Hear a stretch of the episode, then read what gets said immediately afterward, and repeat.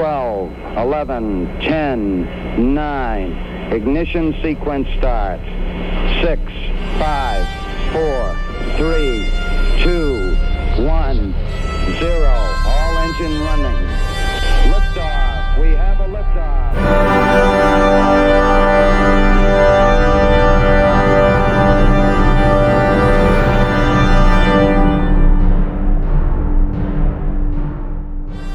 Kaffee oder Tee, Frank? Es ist das Premium-Bier Mm, mit Premium. 5,0% Alkohol, äh, Black Label. Nennen wir es Black Label. Das, das, das funktioniert auch bei, bei Johnny Walker ganz wunderbar. Genau. Ich habe hier noch, Ist ja da auch das Bessere. ich habe hier noch einen Kaffee reingereicht bekommen äh, von meiner reiz, äh, reizvollen Assistentin und ich habe noch eine Clubmatte stehen. Der Koffeinpegel ist äh, gesichert, aber jetzt hat sich mein ähm, Pad verabschiedet. Das ist nicht so gut. Ja, ist aber nicht so schlimm, weil wir haben Genau. zwei Computer hier am Start. Genau. Weil wir sitzen auch nebeneinander. Das ist ja das Tolle hier am Kongress. Genau. Äh, denn wir sind auf dem 34C3, dem Chaos Communication Kongress in Leipzig am 28. Dezember 2017. Und wir haben uns gedacht, wir haben jetzt anderthalb Stunden Zeit hier am Sendetisch. Machen wir doch mal so einen kleinen Jahresrückblick. Es ist Ende des Jahres ähm, und wir sind so ein bisschen in nostalgischer Stimmung und wir wollen jetzt einfach mal vielleicht nicht so Aktuelles besprechen, sondern einfach zu, äh, zurückschauen, was ja das letzte Jahr so passiert ist. Ähm, Genau genommen sind wir in etwas gestresster, aber dennoch nostalgischer Stimmung, weil äh, es gibt hier echt viel zu tun und viel zu sehen und viel zu machen. Und äh, ihr hört es ja auch im Hintergrund. Äh, es ist einiges an Gewusel hier los. Ähm, wollen wir mal im Januar anfangen? Wir können entweder im Januar anfangen oder wir können im Dezember anfangen und uns einfach von hinten durcharbeiten, was sonst ja niemand macht. Äh, da hast du eigentlich recht. Okay, fangen wir, fangen wir hinten an. Ähm, ich würde gerne mal über Russland reden, weil äh, da gab es ja diesen besagten Meteo-M-Start. Oder heißt der Meteor oder Meteo? Meteo ist. Meteo. Genau, Meteo M, äh, wo ja die Fregattstufe abgestürzt ist. Äh, das hatten wir in der letzten Folge auch besprochen. Ähm, da äh, hat die Fregattstufe, also die, die Lagesensoren der Fregattstufe waren nicht auf äh, den Azimut äh, von äh, Vostochny eingestellt, weil die sonst immer aus äh, niedrigeren äh, Breitengraden äh, gestartet werden. Ähm, ich glaube ab und zu auch mal von Plesetsk, was dann höher wäre. Jedenfalls nicht von dort. Genau, und äh, deswegen äh, war das, der Lagesensor etwas verwirrt, weil er nämlich auch noch auf Baikonur eingestellt war. Das kam mir ziemlich raus, Ja. dass man vergessen hatte, die Lagesensoren von Baikonur auf äh, äh, Vostochny einzustellen. Deswegen meinte die Fregatte irgendwann im Flug, ja, ich bin ja falsch rum, dann drehe ich doch einfach mal um, aber sie war gar nicht falsch rum und äh, flog dann Ja, halt in die gegengesetzte Es ist halt ein. Problem, wenn man eine Raketenstufe nach einer Schiffs nach einem Schiffstypen benennt. Irgendwann bekommen die dann Sehnsucht äh, nach dem Meer und, und fliegen dahin. War das über Meer? Ist das nicht auch über Land gewesen? Oder ist was Nö, nö, über, nö, nö. Äh, Okay. Nee, ich meine, die ist ja ins Meer, in den Nordatlantik hineingestürzt. Und äh, als Fregatte, naja, Ja, genau. Fregatten wollen ins Meer, ist doch ganz klar. Ja, also äh, Fregattstufe ist abgestürzt. Das äh, ist das. Äh, dann war ja jetzt auch noch der Start äh, des äh, Angosat. Genau, für Angola, die ehemalige portugiesische äh, äh, Kolonie. Kolonie. Äh, und äh, da hatten sie kurzzeitig äh, Kontakt tatsächlich auch verloren, aber anscheinend äh, haben sie den Kontakt jetzt wieder hergestellt. Ja, ähm, jedenfalls sehr schön zu wissen, dass Die erste- die Zenit-Rakete auch erfolgreich fliegen kann. Äh, ja ab gut, und es zu. lag ja dann nicht an der Rakete, es lag ja dann am Satelliten. Jo. Es war der erste ang angolische, nennt man das so, angolische Satellit. Ja. Ähm, äh, und in der USA, die äh, gehen jetzt wieder zurück zur Atomkraft. Ja, weil, äh, hatten wir bei der letzten Ausgabe, so lange ist noch nicht her, es gibt ein, äh, ja, halt diesen Reaktorkonzept äh, des Kilopower-Reaktors, der jetzt gerade getestet wird. Ich habe mich nicht nochmal informiert, wie die Tests vorwärts, äh, fortgeschritten sind. Ähm, unter anderem deshalb, weil ich äh, für, diesen, äh, für diesen Kongress einen Talk vorbereitet habe über Kernkraft im Weltraum und ähm, ich werde äh, euch ein passendes, einen passenden Link äh, auf YouTube schicken von einem derzeit noch ungelisteten Video. Vielleicht äh, ersetze ich das auch irgendwann mal noch durch eine geschnittene Fassung. Ähm, dann könnt ihr euch das mal angucken, was ich da fabriziert habe. Allerdings ist der auf Englisch. Ja, aber ich finde es trotzdem sehr gut verständlich. Äh, genau, und was jetzt äh, quasi heute vor ein paar Stunden passiert ist, Ähm, die Falcon Heavy äh, wurde aufgerichtet. Ja, äh, steht. ja. Was erected on the pad. Wie man auf Englisch so schön sagt. Und äh, ja, was sollen wir sagen? Äh, ja, ansonsten, was war noch im Dezember alles los? Die New Shepard ist geflogen im Dezember. Äh, die Voyager 1 Rakete, die hat ihre Triebwerke gezündet. Du meinst wohl das, die Voyager Voy- 1 Sonde? Ja, Voyager 1 Rakete. Yay. Äh, ich rede zu viel von Raketen, ich merke schon. Ja, willst du weitererzählen? Ähm, ja, also diese Triebwerke waren eine ganze Zeit lang nicht in, nicht in Betrieb gewesen, weil ähm, die Voyager-Sonden waren ja im Wesentlichen dafür gedacht, dass sie mal an ein paar Planeten näher dran vorbeifliegen und davon Bilder machen mit ihren Vidicon-Filmkameras. Mhm, schöne, al schöne alte Röhrentechnik. Und äh, dann jeweils äh, Manöver fliegen, äh, äh, äh, Slingshot-Manöver, um etwas schneller unterwegs zu sein. Und dafür brauchten sie etwas stärkere Triebwerke und ansonsten hatten sie halt diese Lageregelungstriebwerke. Allerdings gab es jetzt das Problem und äh, hast du das noch genau im Kopf, was das genaue Problem war? Äh, die, die Lagerregelungstriebwerke brauchen etwas, denen ging der Treibstoff aus. Genau, das war das Problem. Genau, den, denen ging der Treibstoff aus. Und das Problem äh, bei den äh, Triebwerken, die sie jetzt benutzen, äh, zur Lageregelung ist, dass die beheizt werden müssen. Die müssen beheizt werden und äh, sie waren halt, sie sind halt deutlich schubstärker. Die mussten erstmal ausprobieren, ob die überhaupt so kurze und schwache Impulse äh, äh, von sich geben konnten, dass die für die Lageregelung überhaupt gut geeignet sind. Man hat aber schnell festgestellt, jupp, klappt. Ja, ähm, aber man kann die auch nicht ewig benutzen, weil ähm, die, die ähm, Voyager 1 hat ja ein, äh, eine Radioisotopenbatterie an Bord, Jupp. die nicht mehr die stärkste ist, im, äh, äh, die, nicht, die nicht mehr die hellste Birne im radioaktiven Lampenladen ist. Genau. Und äh, deswegen äh, kann man diese Triebwerke nur eine begrenzte Zeit beheizen und muss sie dann wieder ausstellen. Und man wird dann irgendwann wieder zurück zu den alten Lageregelungs... Ähm, Triebwerken gehen, bis sie dann auch leer sind und irgendwann wird man halt äh, die Voyager 1 nicht mehr betreiben können. Aber man geht jetzt davon aus, dass man bis 2025 noch Kontakt zu ihr haben wird und dann äh, wird sie irgendwann mal tot sein. Genau. Ähm, übrigens, aber durch, wer- aber wer ganz jetzt- kurz, Ja. durch diese Möglichkeit wurde die Betriebszeit jetzt nochmal um zwei Jahre verlängert. Immerhin, äh, jedes bisschen hilft. Ähm, leider ist es ja so, dass äh, derzeit niemand plant, weitere Sonden so weit rauszuschicken.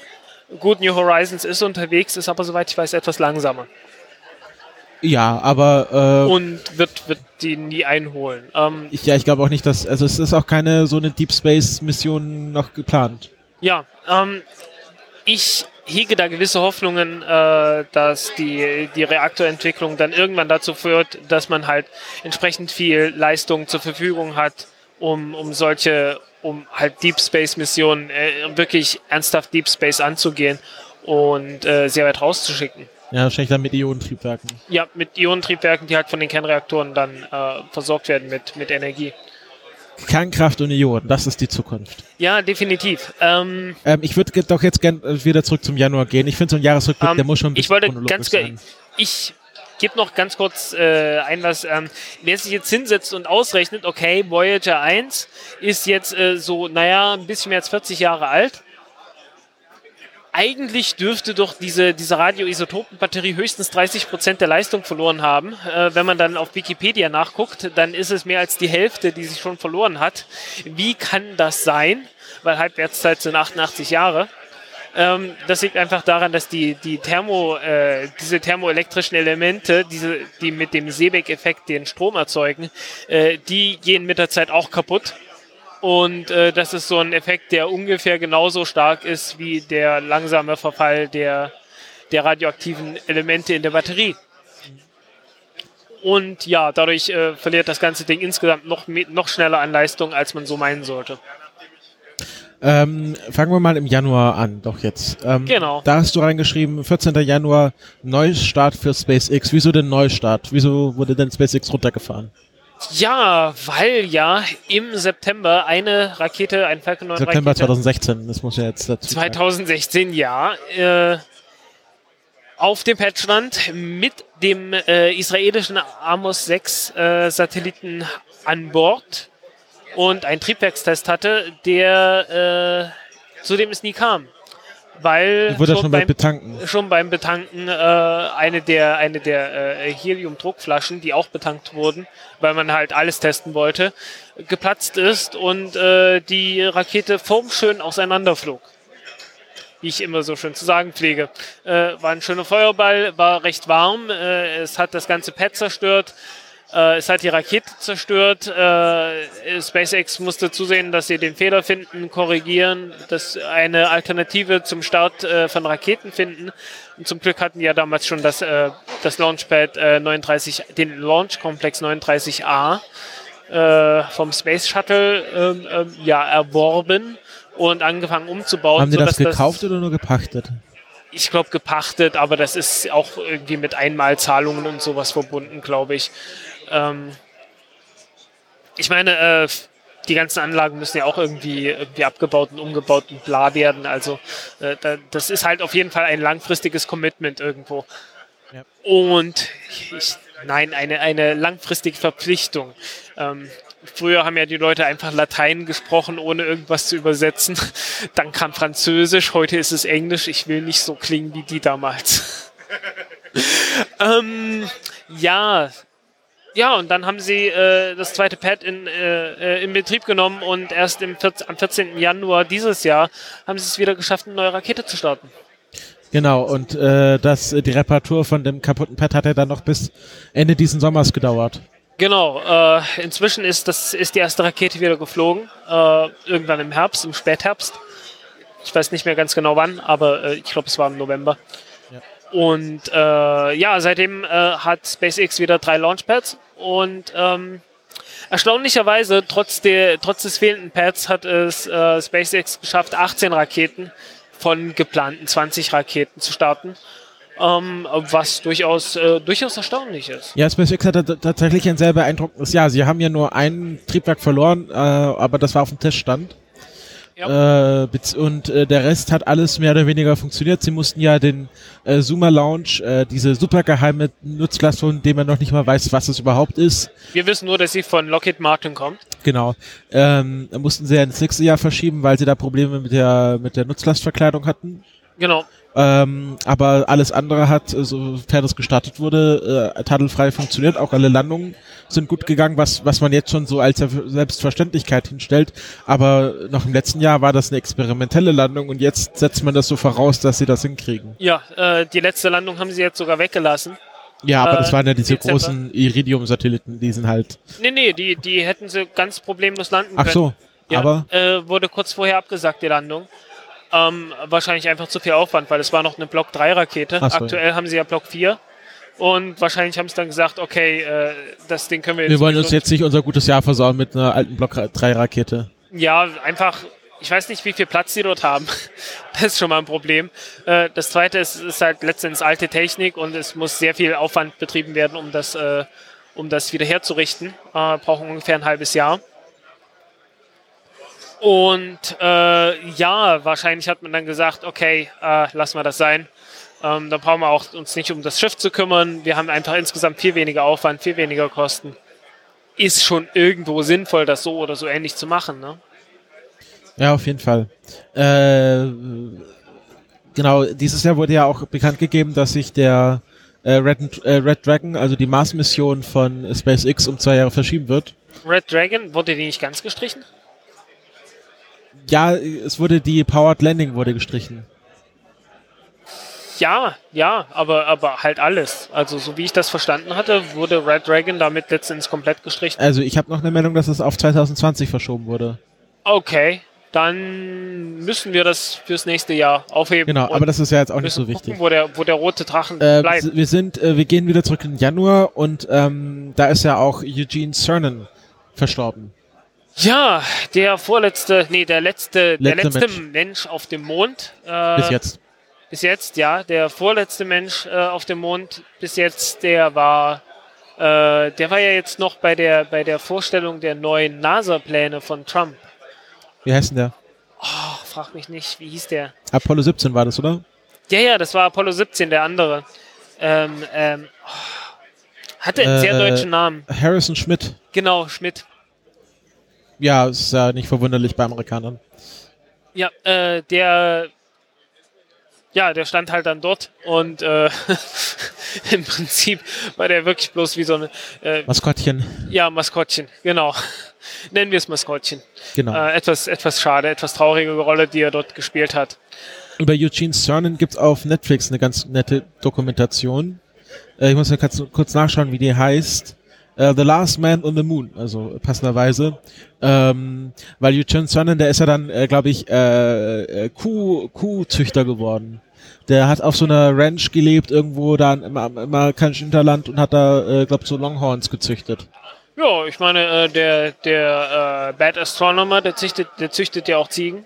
Das ist äh, durchaus äh, ein, ein ehrenwertes Unterfangen. Ne? Genau. Scheint, scheint ein beliebtes Hobby in der Raumfahrt zu sein, irgendwann rauszugehen und Tiere zu züchten. Ja. Kommen wir mal zur. Nehmen wir, wir nehmen wir uns dann, äh, ja, was nehmen wir denn? Äh, äh, Kaninchen oder, oder Natürlich, wir züchten Quokkas. Kokas? Genau, das Genau, machen wir. zusammen mit dem Fischblock. Ähm, äh, ein anderes Thema. Galileo-Uhren. Also es gibt ja das Galileo-Navigationssystem, was sozusagen das die europäische Variante des GPS-Systems äh, sein soll, wenn es dann mal fertig aufgebaut ist. Ja. Und ähm, äh, da wurde dann Anfang Januar beim sogenannten Press Breakfast, was so eine Jahresveranstaltung der ESA ist, wo der Jan Wörner so eine äh, allgemein gehaltene Pressekonferenz gibt, ähm, wurde bekannt gegeben, überraschenderweise, dass die Atomuhren auf den Galileo-Satelliten, also auf einige, nicht alle, aber einige Atomuhren auf den Galileo-Satelliten Fehlfunktionen haben. Ja, und äh, wie sich dann noch später herausstellte, waren die nicht die einzigen, weil die Firma, die diese Uhren geliefert hat, hat nicht nur die ESA beliefert, sondern auch die indischen, äh, die indischen Navigationssatelliten und die chinesischen Navigationssatelliten. Das wusste ich noch gar nicht. ja, ja, es war die gleiche Firma, alle aus der Schweiz. Äh, und die hatten alle ihre Probleme damit gehabt. Ähm, äh, gerüchteweise wurde uns zugetragen, äh, dass man äh, durchaus zumindest einen Teil dieser Fehler hätte beheben können, beziehungsweise äh, dass ein Teil der Fehler sich schon abgezeichnet hatte, bevor einige dieser Satelliten gestartet wurden. Ja, also die ESA hat sich dort echt nicht mit Ruhm bekleckert. Naja, das ist, muss man aber kurz auseinanderhalten. Ja. Ähm, ich hatte, ich habe ja zu dem Thema auch hier äh, auf dem Kongress ein sogenanntes Hintergrundgespräch führen können. Genau. Äh, und ähm, äh, da hieß es, dass äh, dieses Problem mit den Atomuhren schon in, seit dem Jahr, also im Jan seit dem Januar schon ein Jahr bekannt gewesen sei.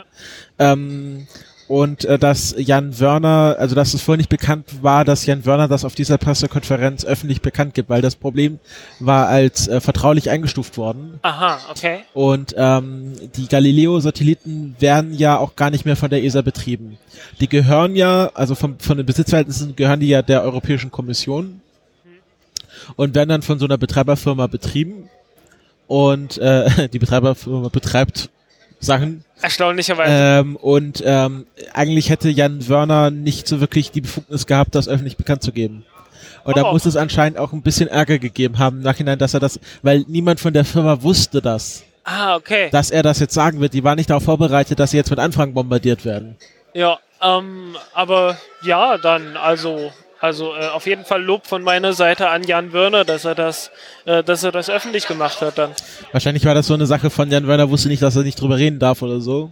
Ähm, kann sein, es kann auch sein, dass er wusste, dass er nicht, dass er nicht drüber reden durfte, äh, es aber hat. trotzdem getan hat. Ja. Äh, ist auf jeden Fall im Sinne einer, einer äh, transparenten Öffentlichkeitsarbeit äh, und damit durchaus zu begrüßen. Also ähm, ja, also hm, da bin ich doch sehr zufrieden damit. Genau. Ähm, Kann aus der ESA ja doch noch was werden. kann, äh, die, diese, diese kleine ESA, die kann vielleicht doch mal noch was schaffen. Hä? Ja, Auch nee, wenn sie nicht also, auf dem Mars landen kann, vielleicht kann sie dann doch äh, Öffentlichkeitsarbeit leisten. Aber Öffentlichkeitsarbeit bei der ESA ist ja total top. Da sind ja nur die besten Leute dabei, die vielleicht auch diesen Podcast hören, deswegen sind es die besten Leute. genau. Ähm, gehen wir mal, gehen wir mal in den Februar. Äh, da haben wir äh, Trappist One. Das ist ähm, die Folge wahrscheinlich äh, mit dem liebsten Folgentitel, wo wir drüber geredet haben, nämlich Bonus Science vom Bierplaneten. Weil äh, Trappist, also es gibt ja die Trappisten, das ist ja ein äh, Mönchsorden, die ja ein hervorragendes Bier brauen. Ein belgischer Mön Mönchsorden, Genau, und das- belgisches Bier brauen, die unglaub, das unglaublich teuer verkauft wird teilweise. Also ich hatte dann irgendwann eine Flasche für äh, 70 Euro oder so gefunden. Also teurer als die meisten Weine, die man so findet. Genau, und es gibt auch ein äh, Radioteleskop, was äh, Trappist heißt. Und äh, das war auf der Suche nach Exoplaneten und hat da tatsächlich auch ein, ähm, ein ganzes Sonnensystem voller Exoplaneten gefunden, was sich äh, Trappist Ja. One jetzt nennt. Ich glaube, das war kein Radioteleskop, das war irgendein klassisches optisches. Ach da, okay, gut. Glaube ich. Ja, ich hatte jetzt, ich hatte jetzt erwartet, dass irgendwie Radioteleskop ist bei so einer Entfernung. Ähm, und das äh, war irgendwie ein ganz großes Ding. Natürlich macht die NASA dann immer einen riesen Aufwasch äh, bei solchen äh, Entdeckungen. Äh, und ähm, es wurden dann auch gleich Rendergrafiken angefertigt, wie diese Planeten aussehen könnten. Und man hat dann äh, im Grunde aus, aus drei Pixeln äh, eine ganze Landschaft generiert. Genau. Und ganze Videos, Animationen mit Steinen und, und Genau hier. alles. NASA VR on the surface, on the surface of Oh, mit planet 300 Trappist 1D. 360 Grad View. Hä, man muss sich, äh, muss sich im Klaren sein, das haben die sich alles ausgedacht. Die wissen nicht, wie diese Planeten aussehen. Das sind, das sind Die, drei. die das wissen, wie groß sie sind. Äh, also dieses, Trapi dieses Trappist-Teleskop ist ein kleines 60 Zentimeter Teleskop. okay. Davon gibt es eins in Europa, irgendwie eins in Europa und eins in Chile. Äh, und äh, damit, damit beobachten die halt. Und das war das erste Mal, dass äh, diese, diese Trappist-Teleskope ähm, neue Satelliten gefunden haben, äh, neue Planeten gefunden haben. Deshalb auch die Bezeichnung Trappist One. Und äh, das wurde dann später noch durch das Spitzer Weltraumteleskop bestätigt. Und am Ende fand man heraus, hey, das ist ein ganzes Sonnensystem, so mit acht Planeten, äh, die ziemlich eng aneinander sind. Äh, ich meine, ähm, der, der Anblick äh, des Sonnensystems muss tatsächlich sehr spektakulär sein. Einfach weil man genau weiß, wie groß diese Planeten sind, vom Durchmesser her, wie nah die aneinander sind. Und das heißt einfach, man kann äh, unter günstigen Voraussetzungen diese Planeten mit bloßem Auge so sehen, wie wir den Mond sehen. Also voneinander, jetzt nicht von der Erde aus. Ja, ja, natürlich, also voneinander, natürlich. Ja. Also wenn man auf, auf Trappist 3, glaube ich, steht, äh, dann kann man Trappist 4 wirklich so groß wie Nee, ich den Mond das sind ja, sind zwei. 1a, B, C, D, E. Ja, was weiß ich. Also jedenfalls, wenn man auf dem, auf dem zweiten oder Ja. dritten Planeten äh, steht und sich die anderen anguckt, dann sind die ungefähr so groß wie, wie unser Mond. Und das ist schon, äh, das ist schon geil. Mhm. Das ist so spannend, ja. Ja, äh, trotzdem, also naja, Ja, also äh, das war die, die große Exoplanetenankündigung. Man ist ja so ein bisschen exoplanetenmüde geworden, habe ich das Gefühl, weil es werden ständig Exoplaneten entdeckt und die NASA versucht das immer möglichst groß auszuschlachten, weil sie natürlich äh, Geld dafür haben wollen. Ja. Was ja auch wirklich also gut ist, aber es ist mittlerweile so, ja, komm hier katalogisieren und dann nächstes. ja, vor allen Dingen, äh, die, die NASA ist sehr schnell dabei, sämtliche Entdeckungen äh, für sich zu beanspruchen und die Rolle aller anderen äh, Weltraumorganisationen ähm, ja, äh, möglichst nach hinten zu drücken, obwohl die eigentlich eine sehr große Rolle gespielt haben. Ja, genau. Das wurde, glaube ich, auch dann auch noch kritisiert. Ja. Ähm, insgesamt gab es ja dieses Jahr eine, eine ganze Menge in der Astronomie, auch an, an neuen Entdeckungen, an neuen Körpern und so weiter. Äh, da werden wir noch später drauf kommen. Also da gibt es dann einen Monat, wo, wo alles Mögliche war. Ähm, wo waren wir denn noch? Ähm, Indien hat einen neuen Rekord aufgestellt in der Raumfahrt. 104 Satelliten mit einmal ausgesetzt. Genau. 88 davon von äh, äh, ausgesetzt für Planet. Planet. Äh, Planet Labs oder Planet, wie sie sich jetzt nennen. Die DARF-Satelliten. Äh, ich hatte ja ein, äh, ja, ein ganzes, äh, äh, ein, ein langes Interview geführt mit dem, mit einem der Gründer, glaube ich. Ähm, was echt toll ist.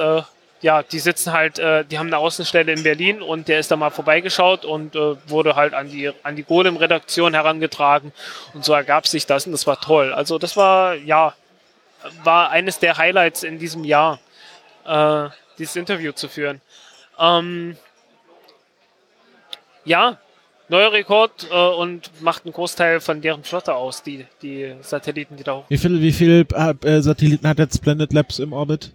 Äh, als ich nachgefragt, ich hatte ja eine Mail geschrieben, ja, da, könnt, da müsste ich die Techniker fragen, meinte es. Müssen wir erstmal nachzählen. Genau, äh, weil ähm, ja, einige von denen sind in relativ niedrigen Orbits, gerade die, die von der ISS testweise ausgesetzt wurden. Und die haben dann eine begrenzte Lebensdauer und äh, das ist dann immer eine Frage, äh, ja, hat er sich jetzt eine Woche länger gehalten oder nicht? Ja. Und äh, es ist dann tatsächlich so, dass man die, die Techniker fragen muss, äh, wie viel haben wir denn jetzt gerade noch im Orbit? Aber das, das sind nochmal völlig neue Zustände, oder? Ja. Äh, und es wird auch noch mehr werden. Also ich denke, dass, dass dieser Rekord äh, in den nächsten Jahren schon öf noch öfters eingestellt wird dann. Ja. Genau. Äh, dann, wir brauchen noch eine sehr lustige Ankündigung. SpaceX hat angegeben, dass sie äh, zwei Personen äh, unter Vertrag genommen haben, beziehungsweise diese Person bei ihnen angeheuert haben, äh, als Touristen, die einmal um den Mond fliegen wollen. Genau. Ähm, und man hat davon nicht mehr viel gehört seitdem. Genau. Ähm, und das soll, das soll nächstes Jahr schon passieren. Das Jahr frühestens letzten Endes, ne? Ja, ich, ich denke mal, sie wollen, sie wollen das zum 50, äh, zum 50 Jahre Jubiläum von Apollo 8 ja. an Weihnachten machen. Ähm, man weiß auch noch nicht, wer diese zwei Personen sind. Und äh, man hat jetzt auch, glaube ich, seit einem halben, dreiviertel Jahr nichts gehört. Ja, es hieß auf jeden Fall, dass erstmal die Entwicklung äh, äh des Crew Transporters für die ISS, dass das erstmal Vorrang genau. hat. Äh, logisch. Das soll ja. Und die, äh, die Falcon Heavy, die, da, die dafür absolut notwendig ist, muss natürlich auch erstmal fertig entwickelt sein. Äh, muss ein paar Mal geflogen sein, oh, erfolgreich kurz. geflogen sein.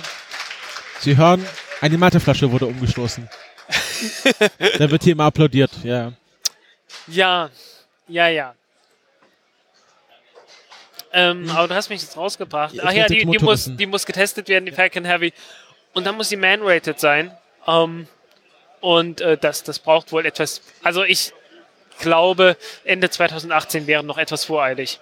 Ähm, wir sind nicht mehr in den 60er Jahren, wo äh, Rennen in den Weltraum galt. Es gibt, kein, man, es gibt keinen Go-Fever. Ja, also man, man geht diese Risiken, die man damals eingegangen, als selbstverständlich eingegangen ist, heutzutage nicht mehr ein, was äh, glaube ich auch ja, also hoffentlich erstmal so bleibt, zumindest dass man, also zumindest, dass man nicht mehr in dieser Zeit zurückkehrt.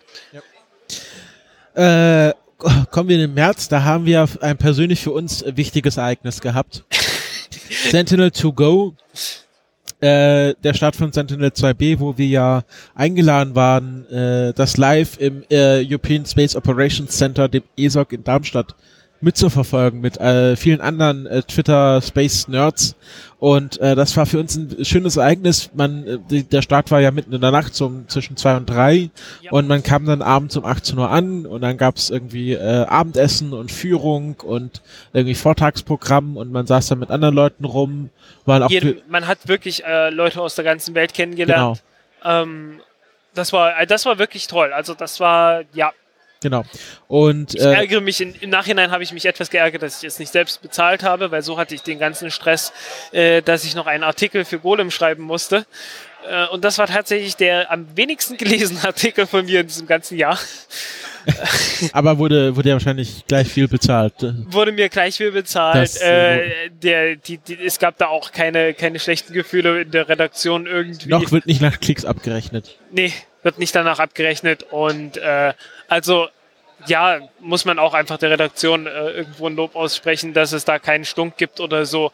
Das ist einfach so, das passiert. Naja, das kann man ja, das, dafür kannst du ja auch nichts. Das ist ja irgendwie, äh, weiß man ja nicht, ob so ein Thema zieht oder nicht. Genau. Also nicht, nicht super genau. Ähm, ja, Sentinel, es gab ja jetzt auch noch äh, dieses Jahr einen zweiten Sentinel-Start von Sentinel was, drei? Drei, ja, in, äh, ja, aber da waren wir nicht live vor Ort, weil da war das Live-Event im S-Tech in, äh, in den Niederlanden. In den Niederlanden, okay. Genau, äh, in, ähm, ach, wo ist denn das? Es ist irgendwo an der Küste auf jeden Fall. Ähm, aber ich glaube, der, der Lars vom Auf Distanz Podcast war da vor Ort. Okay, äh, haben wir den, haben wir den Lars jetzt gerade? Ich glaube, der podcastet da gerade im Sende, im Sendegarten. Ah, verdammt, ja, stimmt. Ähm, ja, also äh, Sentinel äh, ist äh, läuft. Jo. Da haben wir auch ein sehr schönes Interview einmal mit Thomas Reiter gemacht, äh, der ja äh, Astronaut war und jetzt äh, beratend tätig ist für die Astronautenausbildung der ESA. Jo. Und wir haben mit der äh, Missionsmanagerin von Sentinel 2, also A und B, gesprochen, Bianca Hirsch Äh, ja, die wenig Stimme hatte, aber äh, immer noch sehr viel, sehr viel Sympathie und, Und sehr viel zu sagen hatte. Sehr viel zu sagen hatte Genau. und ja, Genau, das war einfach sehr sympathisch und ich finde ja auch, also die, die ESA-Leute sind ja durch, durch die Bank weg alle sehr sympathisch. ja, sehr sympathisch äh, und natürlich äh, äußerst fachkompetent. Keine das, Frage. das auf jeden Fall, das habe ich vorausgesetzt. Genau. Äh, Ja, es ist nur, mir ist gerade aufgefallen, äh, sie ist eine Frau und ich habe sofort gesagt, sie ist sympathisch als erste, als allererstes. Das ist doch, ach Mann. Nein, das ist ja, das sind, also, Also äh, bitte, ihr, ihr, ihr merkt schon, äh, nehmt euch mich zum Beispiel und tut einfach das Gegenteil von dem, was ich tue und ihr macht alles richtig. genau, äh, tu, was ich sage, nicht, was ich mache. Ähm, äh, dann hatten wir im März auch wieder so eine, äh, so aus der, aus der, aus der Ecke, äh, äh, skurrile Ankündigung in der Raumfahrt. Äh, die US-Regierung hatte kurzzeitig überlegt, ob man auf den allerersten Flug der Space Launch Systems Rakete äh, gleich Menschen tut, was, Was äh, natürlich überhaupt nicht, tendenziell eine schlechte Idee wäre. Was überhaupt nichts damit zu tun hatte, dass Elon Musk davor was angekündigt hat, nämlich Menschen um den Mond zu fliegen.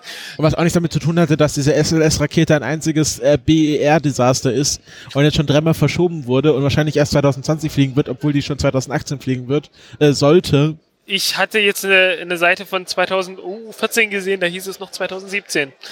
Also, äh, wenn man, äh, mal sehen, ob 2020 dann sein wird. Also diese ganze SLS-Geschichte hat uns auch dieses Jahr ein bisschen so begleitet. Wir haben nicht immer jede Meldung reingenommen, aber es kam immer wieder so Meldungen wie ähm, äh, äh, Ground Control Software ist nicht in Ordnung. Äh, das ganze Projektmanagement muss überarbeitet werden, weil diese ganzen Timelines schon so hintereinander durch sind, dass man das nochmal komplett neu aufsetzen muss und neue Timelines setzen muss. Ja, äh, äh, muss man auch sagen, da hat wohl die Obama-Regierung äh, überoptimistisch agiert und gesagt, hey, wir, wir, wir kriegen das schon hin. Äh, oder zumindest hat man versucht, das dann der nächsten Regierung in die, in die Schuhe zu schieben, äh, wenn es dann Ja, nicht das, klappt. das, das muss ist man sagen. so. Also dieses ganze Problem, was die NASA hat, das, äh, also Trump kann schon viel Scheiße bauen, aber so viel Scheiße dann auch nicht. Nee. ähm, das ist, das ist auch Schuld der Obama und wahrscheinlich auch Bush-Regierung davor, Ja. ähm, äh, dass, dass da einfach die Time, die, die, die Zeit, die Zeitsträhle, äh, äh, die einfach das ganze Zeitmanagement völlig äh, überhastet war. Und ähm, es gibt da der, ähm, der Ars-Techniker Raumfahrtjournalist Eric, Eric, Eric Berger, Ja. hat äh, im, im Zuge der, der US-Wahl einen langen Artikel geschrieben über die Zukunft des Mars-Programms der NASA, äh, wo auch das SLS diskutiert wird. In, äh, ähm, der Ti- Artikel heißt Make, Mark, Make Mars Great Again und das war, glaube ich, einer der besten Raumfahrtartikel, den ich äh, 2016 gelesen habe, weil der wirklich einmal so ein äh, Roundup war von allen wichtigen NASA-Themen und was es in der Zukunft da zu beachten gibt. Den werde ich auch nochmal verlinken, wenn man da eine Übersicht haben will. Der ist zwar schon über ein Jahr alt, aber der ist immer noch sehr, sehr gut und sehr übersichtlich. Okay.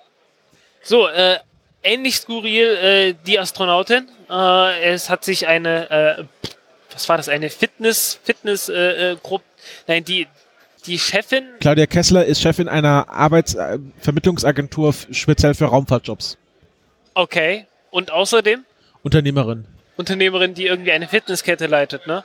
Ich, das, ich weiß nicht, ob das jetzt was damit zu tun hat. Auf jeden Fall, also die Claudia Kessler ist Unternehmerin und die hat ein Projekt angeleiert, was ähm, die erste deutsche Astronautin ins All schicken soll. Denn äh, man muss ja dazu sagen, Deutschland hat es äh, schändlicherweise bisher nicht auf die Reihe gebracht, eine äh, weibliche Astronautin ähm, ins All zu schicken, geschweige denn zu trainieren und auszubilden. Ja, übrigens auch keine männliche Astronautin.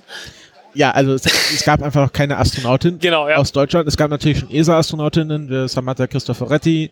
ja. äh, es gab Beispiel- auch NASA-Astronautinnen, die erste russische Astronautin natürlich, Genau, die, äh, Äh, genau, war ja die erste Frau im All, Valentina Tereshkova, Valentina. 1963. Ähm, und äh, man hat gesagt, okay, wenn das die ESA oder das DLR nicht auf die Beine kriegt, dann äh, machen wir das einfach äh, privatunternehmerisch. was löblich ist, aber äh, eine der Kandidatinnen, die damals äh, ausgewählt wurde, ist jetzt schon abgesprungen und äh, äh, so zwischen den Zeilen kann man merken, na, sie ist wohl doch sehr unzufrieden gewesen von dem ganzen Astronautentrainingsprogramm.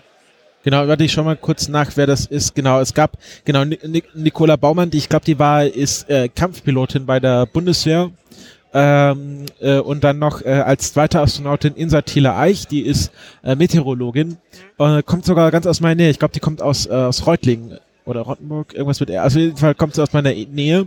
Ähm, Und äh, ich, äh, ich, wir haben da schon jetzt in den letzten, letzten Jahr öfters kritisiert. Wir haben uns ja auch schon äh, mit äh, Remco Timmermans unterhalten drüber.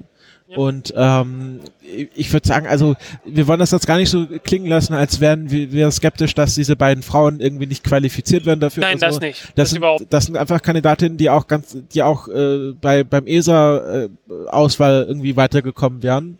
Ähm, und äh, ich habe und die auch und ich habe auch keine Zweifel, dass die das Training überstanden hätten. Genau. Ähm, das ganz reguläre das Training. Problem ist halt, dass bei dass bei diesen ESA-Auswahlverfahren äh, sich so viele Menschen bewerben und äh, da prozentual so wenige Frauen dabei sind, dass ähm, es einfach die Wahrscheinlichkeit, dass da eine Frau äh, als Finalistin am Ende steht, so äh, einfach gering ist, dass da äh, ja die Chancen sehr schwach sind. Man müsste da vielleicht schauen, dass man da vielleicht mal bei der Auswahl eine 50-prozentige Frauenquote einführt ja, irgend sowas. Und dann, äh, wenigstens, ja.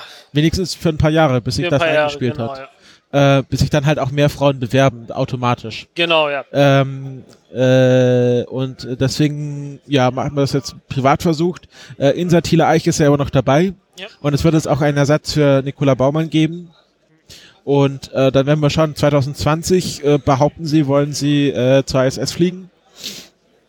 Und äh, ja, das äh, werden wir mal schauen. Ich finde es ja noch ganz interessant, ein Fun Fact sozusagen, wo ich jetzt auch gar nicht in Satila Eich darauf reduzieren will, aber ich finde es einfach interessant. Sie ist ja die Tochter von äh, einem äh, ESA-Astronauten. Ja, kann sein. Genau, das hatten wir auch besprochen in der Sendung. Ähm, und ich, ich, ich frage mich immer noch, ob es tatsächlich die erste, äh, die, die erste Astronautin beziehungsweise der erste. Die erste Raumfahrtdynastie, genau. deswegen, genau. ach, deswegen hatten genau, wir Genau, also ich, ah. ich, ich kenne keinen anderen Fall, wo es Raumfahrerinnen oder Raumfahrer gäbe, deren Eltern auch schon Raumfahrerinnen oder Raumfahrer wären. Okay. Ähm, äh, ich, ich hatte bloß spannend. noch mal in der in, in der Rückschau die die Titel durchgesehen und äh, ich hatte mich, ich hatte überlegt, Mensch, woher, woher kommt das? Und ja, klar. Ja. Ähm, ja, äh, die Zeit, die Zeit, die Zeit, sie rennt davon.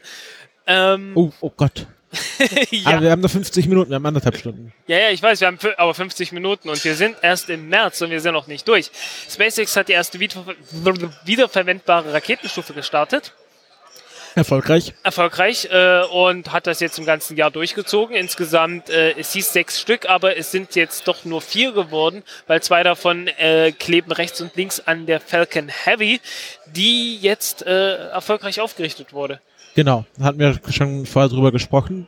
Gut, Punkt. SpaceX Blog, fertig. Genau. Für März. Ähm, dann haben wir auch ein bisschen Pleiten, Pech und Pannen. Äh, Firefly Systems ähm, wurde im März äh, aufgelöst äh, und äh, zu Geld gemacht. Ähm, war ja eine Firma, die dann... Ist, ist pleite gegangen. Genau, ist hat, Inso hat Insolvenz angemeldet. Ja, nee, weil sich ein großer Investor verabschiedet hat und dann mussten sie, glaube ich, ihr komplettes äh, Personal erstmal entlassen und hatten dann gehofft, dass sie sich dadurch noch ein bisschen fangen, aber dann hieß es ja okay. Und dann war noch kurz die Rede, dass irgendwie so ein ukrainischer Großinvestor äh, Der hat auch, der hat auch. Ah, okay, aber der hat die nicht weitergeführt. Doch, soweit ich weiß schon. Aber jetzt wurde es ja versteigert. Auf jeden Fall Firefly Systems ist tot. Ich hatte, ich hatte so mitbekommen, wie äh, äh, die Firma existiert noch, wird weiter betrieben. Ich war mir, oh, wenn es sein muss, wenn sein muss, habe ich in meinem letzten Artikel Mist geschrieben. Also, also ich habe jetzt auch nichts mehr von denen gehört. Ja, Okay. Also ich, ich erwarte da auch nicht mehr viel. Ich, viel erwarten tue ich auch nicht, aber aha, es ärgert mich gerade. Okay, da muss ich nochmal nachschauen. Ähm, ich bin nicht allwissend, ich äh, missverstehe manchmal auch Dinge. Ähm, ja, passiert, ne? Ja, also äh, Firefly Systems wurde äh, versteigert an einen ukrainischen Investor. Was der damit macht, wissen wir jetzt nicht, ob er die nochmal so aufzieht, aber es ist jetzt halt nicht mehr so ein fesches Startup, sondern ja. irgendwie so ein Subunternehmen. Ich sag, ich sag ja, es wurde, wurde versteigert und jetzt hat er das. Ja, aber was macht er damit? Das ist die große Frage halt. Äh, soweit ich weiß, äh, also die, die, die sind immer, die sind wieder dabei, Leute einzustellen. Ach, okay, gut, dann, dann war ich da viel informiert. Ja. Aber eine Firma, die es nicht mehr gibt, ist X-Core. Stimmt. Das ist später. Ähm, was es auch nicht mehr gibt, ist Streik in Französisch-Guyana. Genau, das war ja unser großes Frühjahrsthema. Das ging ja über zwei Monate, vom Februar bis, bis in, den, in, den, in den Mai sogar, glaube ich. Ja, also Oder es, war halt, äh, es, es ging bis zur, bis zur äh, Wahl in Frankreich, ja. äh, bis zur Präsidentschaftswahl und dann verschwand das sofort, weil der hat einfach bloß gesagt, ja, okay, ihr habt vollkommen recht, wir haben da Scheiße gebaut. Und äh, ja. Aber wir müssen nochmal noch mal aufhören. Also es war so, dass die äh, Transportcrew, die die Raketenteile ähm, vom äh, in den Hangar transportiert, wo dann die Rakete aufgebaut wird. Also die Ariane äh, 5 ist ja noch in, er hat ja noch vertikale Integration, also wird ja von unten nach oben Genau. aufgebaut und dann werden quasi mit, mit äh, LKWs die ganzen Einzelteile dorthin gefahren und äh, diese Crew hat angefangen zu streiken. Ja, weil es eine eigene Firma ist und das kann. Ja. Äh, das ist etwas, das Basics so leicht nicht passiert, weil äh, das ist halt eine schöne vertikale Integration. Da ist alles in einer Firma äh, und äh, da hat man solche Probleme nicht. ähm, ist natürlich eine der Firmen, die politisch äh, sehr viel Macht haben da unten, ähm, weil die Raumfahrt ist äh, Französ in Französisch-Guyana ja einer der wichtigsten Faktoren überhaupt. Und äh, das hat sich dann von dort ausgehend wirklich zum Generalstreik auf das ganze Land äh, ausgeweitet. Und wir hatten ja auch, wir hatten ja auch äh, ein Interview geführt mit einem Lorenz? Schweizer, mit Lorenz, der äh, damals dort, Der Schweizer? ja, ja, Schweizer, Okay. Schweizer Mathematiker, glaube ich, ähm, der damals dort unterwegs war. Genau, der wollte sich nämlich, äh, glaube ich, mit seinem Eigentlich Vater. wollte, eigentlich wollte er sich den Genau, Raketenstart der, der, anschauen. das macht, kann man ja machen, man kann ja da Urlaub machen, ist ja, ist ja Südamerika, ist ja auch so von der Gegend her ganz schön. Und wenn man das richtig teilt, kann man, kann man halt einen Raketenstart sehen. Und dann wurde der halt abgesagt und, und war dann auch monatelang äh, kein Start aus. Äh, Ja. Kuchen. ja, ich meine, er ist ja dann irgendwie so schnell wie es geht erstmal ins äh, nahegelegene Surinam und von dort aus noch weiter, damit er seinen Flug überhaupt noch erwischt. Ja. Äh, weil, weil halt äh, äh, nicht abzusehen war, ob man überhaupt noch aus diesem Land rauskommt. genau, so Flughafen schnell. war zu. Ja. Und also das war halt, das war so richtig, richtiger äh, politischer Streik, Generalstreik, äh, wie sich das halt so gehört, wenn in einem Land äh, sehr viel schief geht. Äh, und äh, glücklicherweise, äh, und ich, ich hoffe, es ist wirklich, man müsste nochmal nachschauen und nachfragen, ob man nochmal jemanden findet, der, der aktuelle, äh, aktuellen Kontakt nach äh, Französisch-Guyana hat. Äh, es ist dort besser geworden. Genau, man muss ja auch, man muss auch ein bisschen erklären, warum sie gestreikt haben. Es ging darum, dass ein Krankenhaus privatisiert werden soll. Ja, dass die auch, dass die Schulen unterfinanziert sind, dass äh, es gibt jede Menge Probleme Genau, man darf gerade das, für die man darf, Ureinwohner. darf das nicht vergessen. also das ist, Ureinwohner nicht. das also, ist Europäische Union, das ist frank französische Staatsgebiet. genau. Aber die Lebensverhältnisse entsprechen halt nicht den Lebensverhältnissen von äh, Ja, dem dafür aber, die, europäischen Frankreich. dafür aber die Preise. Dafür aber die Preise, genau. Die sind teilweise noch höher als in, als in Europa. Und Weil da alles importiert werden muss. ja, weil alles importiert werden muss und alles so eingerichtet ist, dass praktisch alles aus Europa importiert wird. Äh, und äh, äh, sehr wenig, äh, sehr wenig Handel äh, mit den eigentlich direkten Anliegern äh, stattfindet. Was natürlich auch ein Problem mit der EU ist, weil ähm, wenn dann, wenn dann irgendwas äh, billig nach Französisch-Guyana reinkommt, dann kann man das dort einfach auf ein Schiff packen, nach Europa bringen und bezahlt keinen Zoll. Ja. Ja, Ähm, und äh, ja, das waren einfach äh, schwierige Le äh, Lebensverhältnisse dort. Das Genau. immer noch. sind vielleicht wahrscheinlich, also wahrscheinlich natürlich, also, so, Also schnell perfekt ändert sich da, nicht. so schnell ändert sich da nichts, aber die Frage ist halt, wie viel hat sich da verbessert? Da müsste man tatsächlich mal jemanden finden, der äh, nach dort unten hin Kontakt hat Ja. und äh, sich nicht nur in den, in, mit den üblichen Verdächtigen aufhält. Ja, genau. Ähm, gehen wir mal weiter. April haben wir jetzt nichts stehen, aber Mai.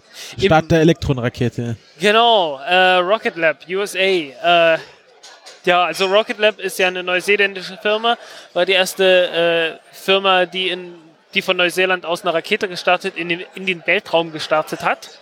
Äh, schon im Jahr 2009. Hatte irgendeinen Maori-Namen, ich weiß nicht mehr genau, wie sie hieß. Ähm, also die konnten das und haben dann, äh, haben dann sich irgendwann mal beworben äh, in den USA, weil die Navy äh, eine, äh, äh, äh, au- ausgeschrieben hat, äh, die Entwicklung, ich glaube, eines Triebwerks für eine Rakete, die schnell kleine Raketen starten kann. Und hatten das gemacht, haben dadurch Geld gekriegt, haben dadurch wahrscheinlich auch ihren, ihren Firmensitz in die USA verlegt, obwohl sie eigentlich die ganze Zeit in Neuseeland die, die Arbeit gemacht haben. Und äh, ja, dann hatten sie halt die Pläne für dieses Triebwerk mehr oder weniger in der Schublade rumliegen. Und äh, dann hat es noch eine Weile gedauert und irgendwann haben sie einen Investor gefunden, der, äh, ja, der halt das Geld hatte, um daraus mal eine echte Rakete zu bauen. Und äh, die ist im Mai geflogen. äh, wie sich rausstellt, äh, ist der Flug äh, erfolgreicher gewesen, als den Eindruck machte. Das große Problem war, dass die, dass die äh, äh, Rakete die, den Kontakt zur Bodenkontrolle verloren hat und dann irgendwann gesprengt wurde, weil äh, kein Kontakt mehr da.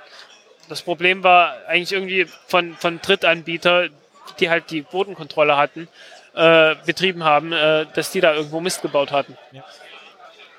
Äh, was war mal weiter? Genau. Oh, Juni. Oh, das war, das war unser persönliches äh, Verdun. nein, ja. es war, nein, also es war so, dass es kurzzeitig hat ein, ein Forscher behauptet, äh, da, er hätte die Quelle des Wow-Signals entschlüsselt. Das Wow-Signal ist ja ein Signal, was äh, Ende der 70er von Arecibo empfangen wurde. Ja.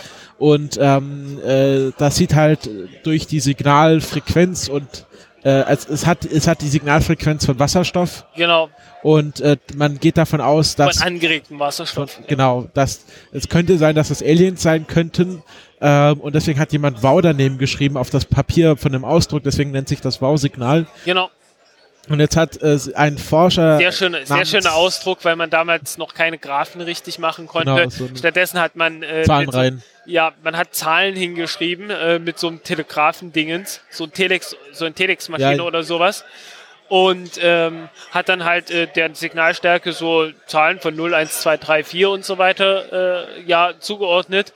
Und irgendwann ging der dann die Zahlen aus und dann hat sie mit Buchstaben weitergemacht. Und dann, dann erschienen Buchstaben und zwar nicht nur einer, sondern gleich eine ganze Reihe, so heißen das, das Signal hielt ein bisschen Signal. an und es war sehr, sehr stark.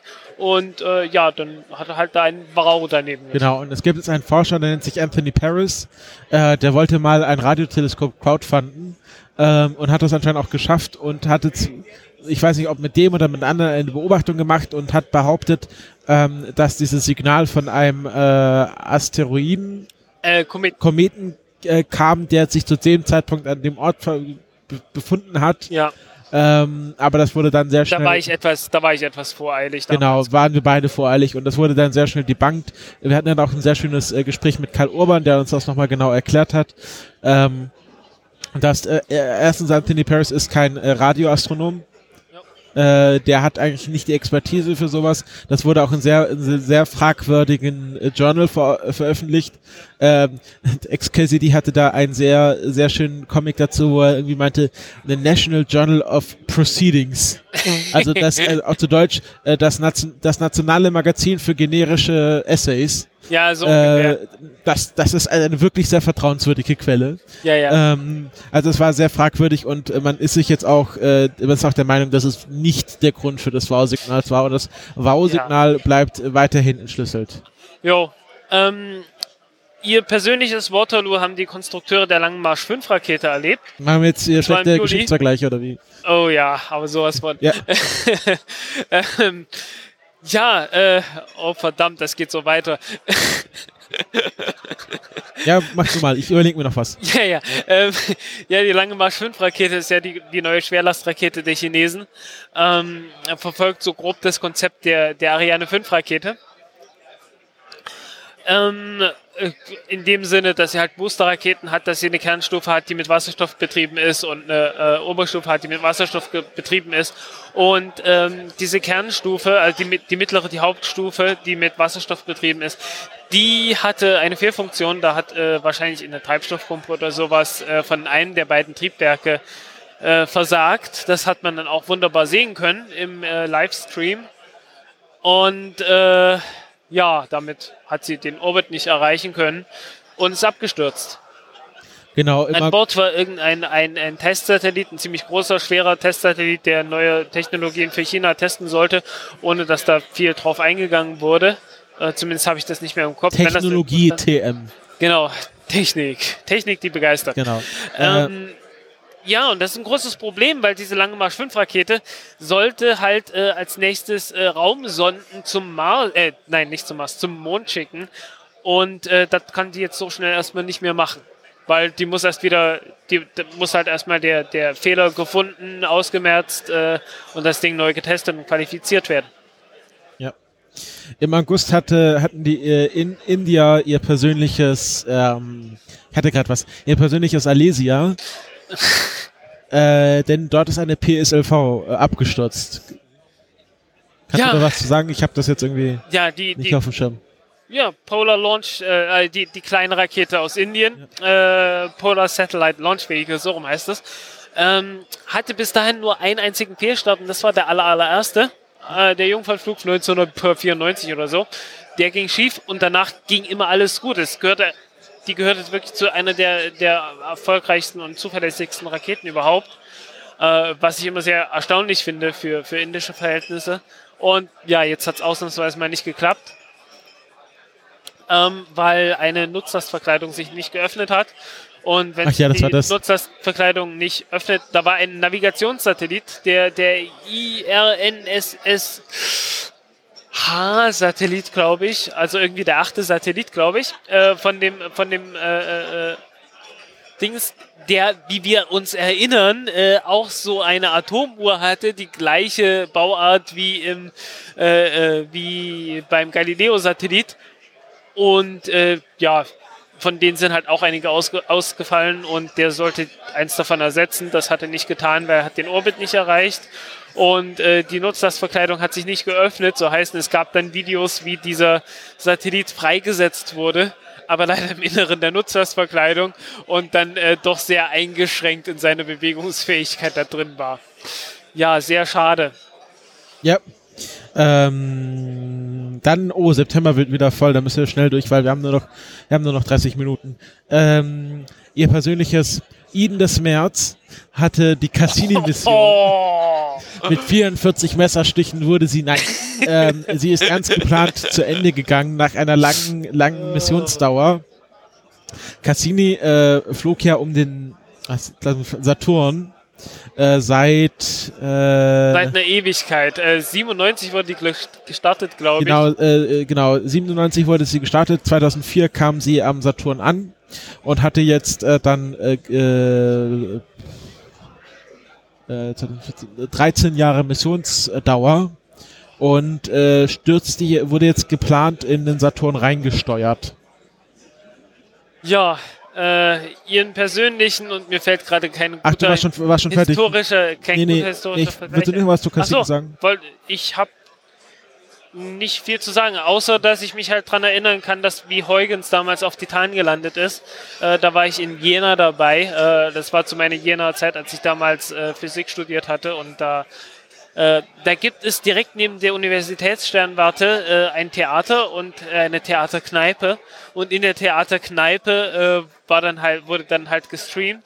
Das war zu der damaligen Zeit halt noch alles, äh, äh, ja, 2005 war alles äh, sehr merkwürdige Technik, Wir die hatten ja man nichts. benutzt hat. Wir hatten ja nichts, ja. Äh, und äh, ja, ich kann mich noch gut dran erinnern, äh, wie dann die ersten, die ersten Bilder kamen und so. Ja, das war toll. Ja. Ja, okay, jetzt hast, hast du was für die NASA? Mir ist nichts eingefallen, irgendeine eine, eine, eine politische Witzfigur. Also äh, die NASA, äh, äh, Donald Trump, äh, also es ist ja so, dass mit dem Wechsel des Präsidenten auch alle hohen Ämter automatisch enden. ja, also man, man kann halt so eben ihr- ihren persönlichen Nero, genau nehmen wir den Nero, Ähm, hat die NASA gefunden und äh, weil alles niederbrennen wird oder was? Also es ist ja so, dass, dass, dass einmal das ganze Personal ausgewechselt wird, wenn der Präsident auch wechselt. Genau. Und ähm, es muss jetzt ein neuer NASA-Administrator gefunden werden. Und Donald Trump hat dann äh, im September ähm, äh, Na- Mann namens Bridenstine vorgeschlagen. Jim Bridenstine. Jim ja. Bridenstine, der ist US-Senator oder, oder ja, Abge irgend sowas. Äh, Nee, der, auf jeden Fall war, nee, er ist im äh, Repräsentantenhaus. Er ist ja, ist ja Mitglied des äh, Subcommittee für äh, Luft- und Raumfahrt. Ja, und hat in dieser Funktion schon mal einen Vorschlag, einen Gesetzesvorschlag eingebracht, den, oh verdammt, ich kann mich nicht mehr erinnern. Äh, äh, Space Renaissance Act meinst du? Space Renaissance Act, genau. Und äh, von dem konnte man praktisch schon absehen, in welche Richtung das gehen wird. Und äh, tatsächlich äh, ist es dazu auch gekommen. Also ähm, der, äh, wie wir vorhin schon angesprochen haben, der aktuell letzte lebende Mensch, der mal auf dem Mond war, äh, hat ja zusammen mit Donald Trump dann vorgestellt, äh, wie die neue Directive One der NASA lautet, äh, die ja im, im Wesentlichen darauf hinausläuft, dass es dass, äh, schnellstmöglich ähm, auf dem Mars und auf dem Mond gelandet werden soll. nee, erstmal auf dem Mond und dann weiter and beyond. Ja, genau. Ähm, genau, der Branson, der wurde auch ziemlich lange gehandelt. Also der war schon relativ früh im Gespräch. Ja. Und es war ganz lange ein Favorit. Also es, also hat, es war jetzt keine Überraschung, dass Ich er glaube, gewählt wurde. eingesch eingeschworen ins Amt wurde er noch nicht, aber das Genau, er hat jetzt, er hat jetzt gerade seine Confirmations Hearings, also er muss ja dann vor dem Senat äh, Rede und Antwort stehen. Jo. Aber man geht davon aus, dass er bestätigt wird im Amt und äh, dann wird er NASA-Administrator. Ja, und jetzt haben wir noch eine halbe Stunde, um uns über den Internationalen Astronautischen Kongress, der, kurzer Ausblick, nächstes Jahr in Bremen stattfindet und da werden wir dabei sein. Und äh, dann den Oktober. Machen wir den Oktober zuerst mit der ganzen Astronomie? Genau, da haben wir Zwergplanet mit Ringen. Zwergplanet mit Ringen. Ja, man hat einen Zwergplanet mit einem Ring gefunden. Juhu. Das war das ganze Thema. Nein. so ungefähr. Äh, ja, man hat einen Zwergplaneten halt beobachtet äh, und äh, ab und zu ziehen die ja auch mal vor ähm, Sternen entlang, die gerade die passende Helligkeit haben, dass man äh, ja, dass sie halt praktisch äh, äh, verdunkelt werden, aber so, dass man die noch gut beobachten kann. Und dann kann man eine Lichtkurve aufnehmen und äh, schauen, äh, ja, wie groß ist eigentlich dieser Planet genau, dieser Planetoid, was für eine Form hat der. Und man kann gucken, ob da, ja, ob da davor und danach vielleicht nochmal was verdunkelt wird, ob da irgendwelche Monde sind oder sonst irgendwas. In dem Fall hat man halt einen Ring gefunden. Ähm, ja, war glaube ich nicht der allererste. Man hat, glaube ich, schon mal einen Asteroiden mit Ring gefunden, aber ich kann mich nicht mehr hundertprozentig genau daran erinnern. War jedenfalls eine schöne Entdeckung. Ja. Dann haben wir den ersten interstellaren Asteroiden äh, beobachtet. Wir wissen ja nicht, ob es schon mal. Der wurde im, im Oktober beobachtet, äh, be bekannt wurde es dann etwas später. Ja, äh, mit einem hawaiianischen äh, Namen mit vielen Vokalen und wenigen Konsonanten. Äh. die hawaiianische Konsonanten. Äh, Omu Oumuamua. Genau. Äh, irgendwie der, der erste, der irgendwie sowas, Der erste Entdeck- Bote. Der erste Bote, genau. Ähm, ja, es ist äh, der erste Asteroid, der uns bekannt ist, der von außerhalb des Sonnensystems kam und aus unserem Sonnensystem auch wieder abhauen wird. Und zwar mit 22 Kilometern pro Sekunde. Ähm, Schnell halt. es ist nicht der erste uns, uns bekannte interstellare äh, Asteroid, weil es wurde, ich glaube 1980 schon mal ein Asteroid beobachtet. Der wurde gefunden und man hat dann festgestellt, aha, der kommt so aus der Nähe des, des Jupiters, wurde aber vom Jupiter aus seiner Bahn gebracht und äh, so sehr, dass er halt äh, schnell genug wurde, um aus unserem Sonnensystem rauszukommen. So heißen, äh, wir wissen, dass es einen Asteroiden gibt, der in unserem Sonnensystem sozusagen groß geworden ist und abgehauen ist. Ja, genau. Ja, ein, ein, ein Sonnensystemsflüchtling. Da auch, Dem, dem hat es hier nicht mehr gefallen, der haut jetzt ab. ja, da auch wieder diese Geschichte mit, man hat da drei Radarpixel und, und zeichnet dann wieder wie wild irgendwelche Figuren aufs Genau. Papier. Also es gab dann auch schon Rendergrafiken von diesem Asteroiden, wo dann äh, die Leute meinten, dass er, so sieht er jetzt aus. Und natürlich habe ich gesagt, hier Raumschiff mit kaputtem Antrieb und sonst was. Ähm, ist, ist natürlich alles Schwachsinn. Ja, Ähm, äh, trotzdem, es, es gab da mal einen, einen Science-Fiction-Klassiker namens Encounter with Rama. Äh, Rama. Und äh, ja, äh, ich habe das nie gelesen, aber da geht es wohl um genau sowas. Ja. Ähm, Und äh, dann haben wir noch äh, hat- aus, dem, aus dem Feld der Gravitationswellen. genau, da hat man die erste Kollision von zwei Neutronensternen in, äh, äh, ja, beobachtet. Ja, sogar, äh, also man hat die, man hat quasi die Gravitationswelle entdeckt und hat dann genügend Zeit gehabt, um noch äh, andere Teleskope auf diesen Fleck im Himmel zu richten und konnte dann auch noch die Nachwirkungen, Ja. sozusagen das Man Nachleuchten hatte, dieser man Kollision hatte vor sehen. allen Dingen, man hatte vor allen Dingen ähm, genügend Präzision, Präzision Genau, gehabt, um, um äh, festzustellen, woher diese Gravitationswellen kamen. Denn in, äh, in Italien gibt es ja noch das Virgo-Teleskop, das äh, Gravitations Virgo- Gravitationswellen-Teleskop-Dingens. Das war kein Teleskop. Das ist ein Messer, ein Es Sensor. ist ein, ein Sensor. Ich nenne es jetzt Teleskop, weil es, es beobachtet ja irgendwas da draußen. So, Punkt. ja, okay. Jedenfalls, ist mir egal. Äh, jedenfalls, das äh, äh, hat gereicht, um, um rauszufinden, okay, wo ist es ungefähr? Und dann konnte man feststellen, äh, wo ist da ein Stern äh, erschienen und konnte dann den besser messen und ja, konnte Lichtkurven aufzeichnen und rausfinden, ähm, äh, zumindest die Theorien überprüfen, was passiert, wenn zwei Neutronensterne äh, miteinander kollidieren. Was äh, ziemlich wichtig ist, weil dabei eine ganze Menge Elemente entstehen, die, die relativ schwer sind. Also äh, bis hoch zu Uran zum Beispiel oder halt Blei, Pff, Nickel, der ganze Kram halt. Alles, was, alles, was jenseits von Eisen ist. Äh, wobei mir gerade einfällt, Nickel ist, äh, kommt gerade vor Eisen.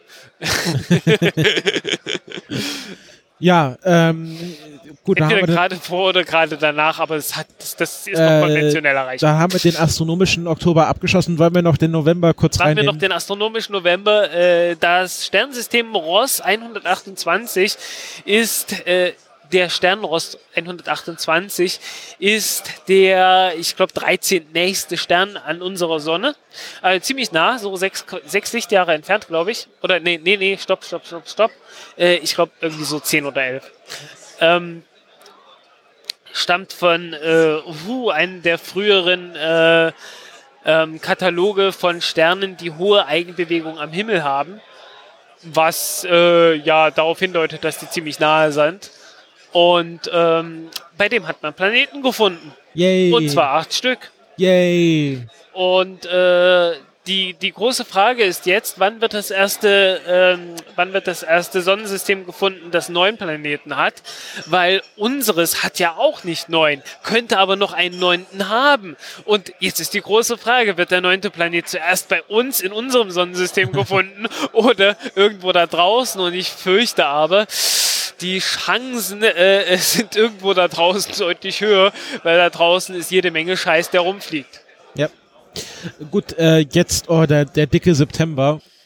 Der dicke September, mit dem IRC den IAC, in naja, Adelaide, Australia.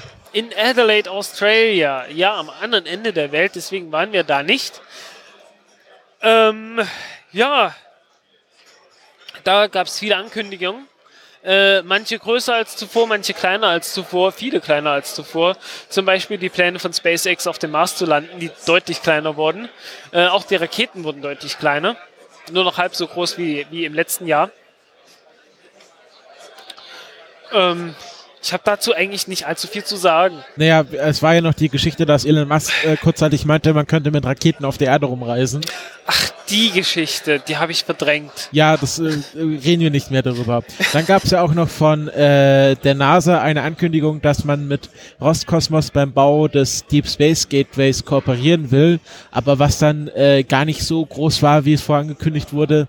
Es war dann nur eine Vereinbarung, dass man gemeinsam erforschen will, wie man das Deep Space Gateway bauen könnte, Ja, aber nicht mehr. aber es ist, es ist ziemlich klar geworden, dass man das bauen will. Genau, das, Ob man das, das jetzt mit Roskosmos macht oder nicht, ist eine zweite Frage. Aber ich denke, die, die, die Möglichkeit äh, existiert. Ähm, die Russen haben auch schon die passenden Module mehr oder weniger rumliegen. Glaube ich, mindestens Also eins. das, das, das, ist, das ist für mich so die interessanteste Entwicklung von 2017, dass sich jetzt dieses Jahr so herauskristallisiert hat, man will das dieses Deep Space Gateway bauen. Das wird Ja. der Nachfolger der ISS, wenn die ISS dann 2000, in den 2020ern ausgeschaltet wird. Ähm, und äh, das wird in ein oder anderen Form so realisiert werden. Das ist eine, Höchstwahrscheinlich, ja. translunare Raumstation Ja. äh, in Mondnähe. Und im Wesentlichen deshalb, weil es der politisch perfekte Kompromiss ist. Genau, man kann, äh, man kann, wenn man will, mit etwas mehr Aufwand als äh, opportun äh, auf dem Mond landen. Genau. Man kann von dort aus, äh, man kann dort auch Deep Space Missionen trainieren, also lange Aufenthalte in, in, im Raum, wo man nicht sofort wieder zurück zur Erde fliegen Und kann, wie kann bei der SS. Genau. Und man kann das Gesicht wahren und Genau. sagen, wir sind das ist eine völlig neue Leistung, das ist besser als alles, was wir jemals zuvor gemacht haben. Es ist zwar auch bloß wieder eine Raumstation, aber sie kreist hinten hinterm Mond. Genau. Äh, es ist weiter weg von der Erde als alles, was es bis dahin gegeben hat. Ja, genau.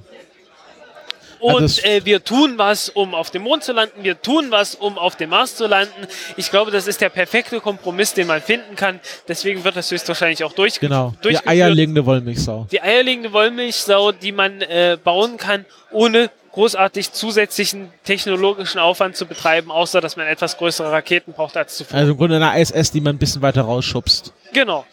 Äh, genau, und dann hatten wir noch von Lockheed Martin eine, sagen wir mal, etwas weniger realistische Ankündigung. Ja, das Mars Base Camp, was praktisch, äh, ja, böse gesagt, ist es genau das gleiche. Äh, nur halt nicht um den Mond, sondern äh, um den Mars. Ähm, und äh, mit, der, mit dem winzigen Problem, dass man äh, 270 Tage braucht, um bis hinzufliegen und 300 Tage braucht, um zurückzufliegen und dann nochmal irgendwie 300 Tage Aufenthalt hat und äh, das Ganze einfach wahnwitzig lang ist und man sich in der ganzen Zeit der Schwerelosigkeit befindet, weil auf dem Mars zu landen, das hat man nicht vor. Ja, genau. Ähm, das war das war es tatsächlich auch schon vom IRC. Äh, über Dezember haben wir auch geredet. Jetzt werde ich mal die Wikipedia-Seite Spaceflight 2018 aufrufen und wir werden mal so ein bisschen ähm, schauen, was nächstes Jahr so alles passieren wird. So ungefähr das erste, das erste, was dieses Jahr noch passieren wird, ist das Static Fire wahrscheinlich von der Falcon Heavy. Genau. Und dann wohl auch der Start, wie auch immer er Also nicht ausgehen dieses Jahr. möge. Oh ja, was wir im Dezember vergessen haben, dass äh, äh, die lange äh, die lange unbekannte Payload der Falcon Heavy, der Oh, oh, oh, ja. großes Streitpotenzial, wo wir äh, kleinere Kriege im, auf Twitter äh, äh, verursacht haben und äh, die, die Friedensverhandlungen ziehen sich weiterhin hin. Äh, der westfälische Frieden, um, um hier auf das Thema Bitte zurückzukommen. endlich mal sagen, was es ist. Es ist der Roadster von Elon Musk und zwar sein persönlicher. Genau. In, äh, was für eine Farbe war das gleich? Midnight Cherry. Midnight Cherry. Äh, der als Testnutzlaster oben drauf gesetzt wird Während er Space Oddity von David Bowie spielt. von David Bowie. Das wurde nochmal geklärt, äh, weil es hätte ja auch die Hatfield-Version sein können von Commander Hatfield, der die auf der internationalen Raumstation äh, gespielt hat. Ähm, ja, äh, ich sage dazu einfach nur nochmal, die Ariane 1 Rakete flog bei ihrem ersten Flug vernünftigerweise mit einem äh, zylinderförmigen Block aus Aluminium, der 1,4 Tonnen wog. Äh, ich finde diesen Roadster deutlich spannender und äh, er tut es äh, genauso gut, äh, wenn nicht sogar noch besser, weil falls das Ding abstürzt, wird dieser Roadster in deutlich kleinere Teile zerfallen und deutlich ungefährlicher sein, als es dieser 1,4 Tonnen schwere Aluminiumblock jemals hätte sein können. Genau, und ähm, das Thema Autos auf Raketen ist auch nicht neu. Äh, Genau. Die Franzosen haben mal äh, aus Spaß äh, einen Renault auf einer Diamantrakete montiert, aber dann nie gestartet. Ja, das war 1975. Äh, das war so zu Zeiten äh, von vor der Ariane-Rakete, äh, als als die also von, aus der aus der peinlichen Zwischenzeit nach der Europa-Rakete und vor der Ariane-Rakete, als es in Europa einfach keine Rakete gab, mit der man in den Weltraum hätte fliegen können, äh, mit der man Satelliten in den Weltraum hätte starten können, wo dann die Franzosen gesagt haben, okay, wir bauen unseren eigenen Scheiß und haben die Diamantrakete gebaut und äh, da kam dann dieser kleine Renault da oben drauf. Ja, genau, und das wird auch wahrscheinlich so das nächste sein, was im Januar dann passieren wird. Ja, und ich freue mich drauf. Äh, ich, ich, ich, es ist trotzdem etwas merkwürdig, weil die Falcon Heavy Rakete ist für das, was sie eigentlich im Wesentlichen tun soll, wofür sie auch verkauft wird, nämlich äh, Satelliten mit bis zu 8 Tonnen zu starten, äh, viel zu schade. Äh, ja, weil, weil die Oberstufe einfach zu klein ist. Ja. Also im, im Prinzip äh, könnte die Falcon Heavy äh, sehr viel mehr, also in der, in der wiederverwendbaren Form sehr viel mehr Nutzlast äh, in den Orbit bringen, ähm, wenn sie einfach eine größere und schwerere Oberstufe mit mehr Sprit an Bord hätte. Aber das geht nicht äh, aus dem schlichten Grund, ähm, dass die Falcon Heavy auch so schon viel zu lang ist und die erste, äh, die, die zweite Stufe nicht breiter gebaut werden kann, weil die muss äh, mit LKW über Straße von A nach B gebracht werden und äh, kann nicht mehr als 3,66 Meter Durchmesser haben. Äh, was ein Problem ist. Und äh, du kannst das Ding auch nicht länger bauen, weil ja, das Ding ist sowieso schon äh, etwas schwierig. Äh, ich habe jetzt hier diese Webseite von mir und wir schauen uns mal die Deep Obwohl, es, obwohl ähm, es kann ja sein, dass SpaceX den zentralen Booster der Falcon Heavy etwas noch etwas stabiler baut und äh, vielleicht die, die äh, steif genug baut, um noch eine etwas längere Oberstufe draufbauen zu können. Vielleicht haben sie das auch getan, aber so viele Details weiß ich leider nicht. Jetzt wollen wir mal über Deep Space reden, weil da war dieses Jahr so ein bisschen Flau äh, Flaute bei dem Thema. Ähm, und nächstes Jahr erwarten uns da zwei interessante Ereignisse. Zum einen wird am äh, im Juli die Sonde Hayabusa 2 am Asteroiden Rygu äh, ankommen. Äh, wie heißt der? Rygo. R-Y-U-U G-U. Ry- Ryogo. Genau. Genau. Da- Das ist ein japanischer Name, den sollte man, glaube ich, nicht Englisch aussprechen. Deswegen, deswegen fragte ich jetzt gerade nochmal. Genau, ähm, das wird im Juli passieren. Hayabusa 2 ist ja eine Sample Return Mission, die zweite, wie der Name schon Genau, sagt. weil die erste nicht so ganz wirklich geklappt hat. Ja, genau. Und es wird, auch- es wird auch eine, es ist auch noch eine zweite Sample Return Mission unterwegs, nämlich Osiris Rex von der NASA. Äh, die Sonde ist unterwegs zum Asteroiden Bennu und wird dort auch äh, äh, Proben sammeln und soll dann, äh, wenn alles gut läuft, zur Erde zurückkehren. Ich glaube 2020, 22 irgendwann soll dann die die Sonde, die Probe landen. Was los? Ah ja, 600 Follower. ähm, dann äh, gibt es noch äh, andere, genau, äh, hier Suborbital Flights, äh, sehr interessant, ähm, im April eine Falcon 9 mit dem äh, Dragon. Oh, wir haben, wir haben, haben wir die, haben wir die New Shepard erwähnt, nee, die jetzt wieder fliegt. nee, das haben wir vergessen. Das haben wir vergessen, ne? Die fliegt wieder und äh, ich glaube, die soll die ersten wahrscheinlich wirklich bemannten Flüge äh, äh, in diesem in, in, in dem in diesem kommenden Jahr äh, aufnehmen. Also, weil man, man macht jetzt die ersten Testflüge. Es kann sein, dass dann nochmal irgendwie ein Entwicklungsschritt dazukommt, bis die tatsächlich für Menschen gedacht sind. Aber ähm, im Wesentlichen äh, ist die jetzt, äh, ja, im Wesentlichen ist sie jetzt fertig und muss noch qualifiziert werden. Sie hat jetzt schon äh, richtig große Fenster. Sie ist geflogen mit einem Dummy namens, namens nicht Mannequin Blaster, Skywalker. Mannequin Skywalker, genau. Ähm, es waren auch schon äh, merkwürdige Experimente, die komisch gepiepst haben an Bord. Und ähm, ja, also läuft. Beziehungsweise nein, nicht läuft, fliegt und landet. Ja. Also wir haben im April äh, äh, einen äh, In-Flight-Abort-Test vom äh, Dragon 2 und äh, 2018 irgendwann soll es auch noch einen Ascent-Abort von Or äh, der Orion-Kapsel geben. Ja. Was ich ganz spannend finde, SpaceX, SpaceX erwartet 30 Flüge. ja, ganzen was ich ganz spannend finde, ist, ähm, dass äh, der Booster von der Orion-Rakete zum äh, Abbruch eine Peacekeeper-Rakete ist. Eine Yay! ausgemusterte Atomrakete. A specific booster repurposed from LNG Peacekeeper missile is being developed for this mission. Ah, für den, für den äh, Ascent Airport Test. Genau. Ah, okay, okay.